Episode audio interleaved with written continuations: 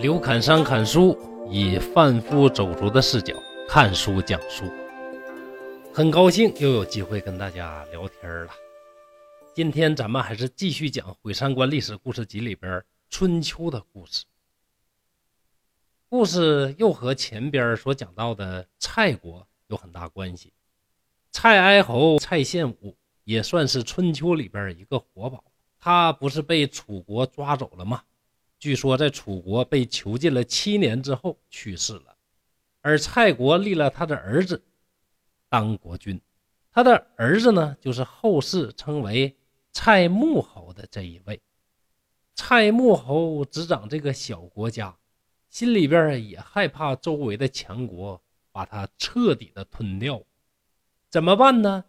就得抱大粗腿。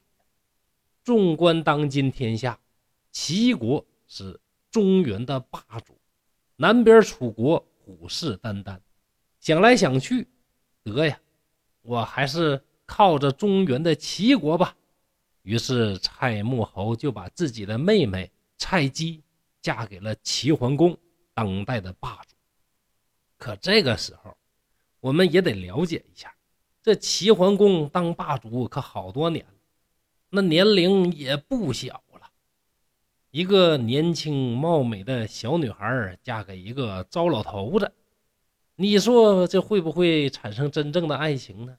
那不知道，但国力如此，只好被哥哥当成小国向大国示好的礼物。史记记载说，齐桓公啊，这人可挺色。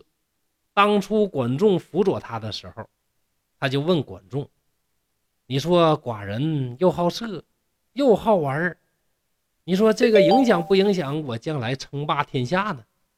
管仲这个人多随机应变呢，就说：“啊，主上不用担心，只要您任人唯贤，能够选拔贤人，别的。”都是小事儿，从这件事儿也可以看到，为什么孔子说管仲这个人师德有亏了。不管怎么说，齐桓公是一个好风月之人，老夫少妻一开始对蔡姬也算是怜爱有加。这蔡姬性格活泼，爱笑爱闹，不在淑女之列，却也别有一番惹中老年男子喜爱的风情。有一次。和齐桓公去划船，也不知道齐桓公是准备带他去船镇呢，还是想干什么。总之，划着划着呀，这小女孩童心乍起，哎，就开始玩起水来。玩着玩着呢，又朝齐桓公泼起水。齐桓公年纪也不小，一直啊都保持着威严，但是跟这小女孩也没什么办法。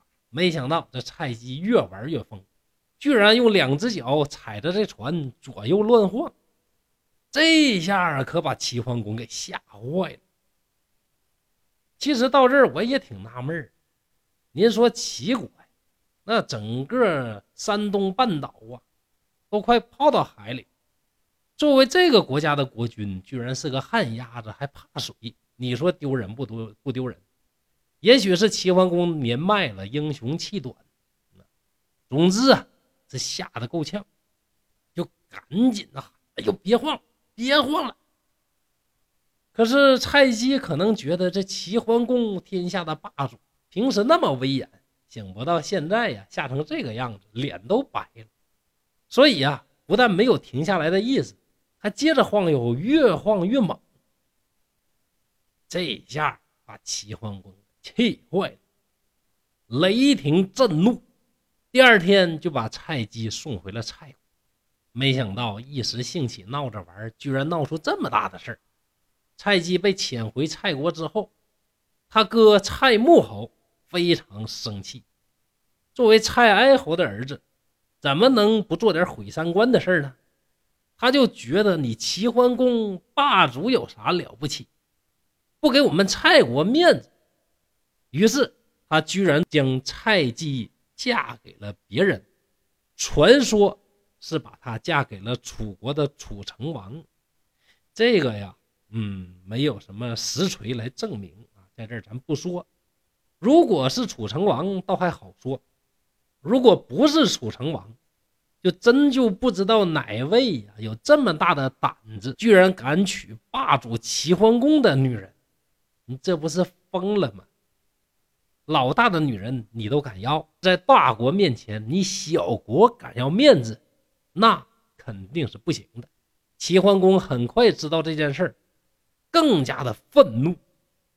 我把你遣返了。这是我霸主的威严，现在你居然把我的女人嫁给别人，那我的老脸往哪放？于是齐国决定讨伐蔡国。蔡国怎么能是霸主齐国的对手？很快打了败仗，蔡穆侯仓皇跑到楚国，齐桓公仍然不肯善罢甘休，直接把矛头对准楚国。当齐国带领着诸侯联军兵临城下之时，其实齐国心里也打着鼓，毕竟楚国可不像蔡国那么好对付。结果，齐国和楚国两边互相都忌惮，就心照不宣，都做了一些退步和妥协。总之，齐桓公带领着诸侯联军在楚国面前大大的秀了一把威风。这下齐桓公的霸业也终于达到了顶峰，之后开始逐渐滑落。这个故事可能很多朋友都听到过，但是至今我仍然不理解这蔡穆侯怎么想的，敢把妹子嫁出去，而迎娶他妹子的这位大神也是更加毁三观。难道真的是不爱生命爱美人吗？所以说。无论什么情况下，大家都要保持着清醒的头脑，别做那些愚蠢的毁三观的事儿。明哲保身，用自己有用的身体去做一些大事儿，才是非常重要的。您说对不对呢？好，今天毁三观历史故事集就到这里。刘凯山在沈阳，祝大家幸福。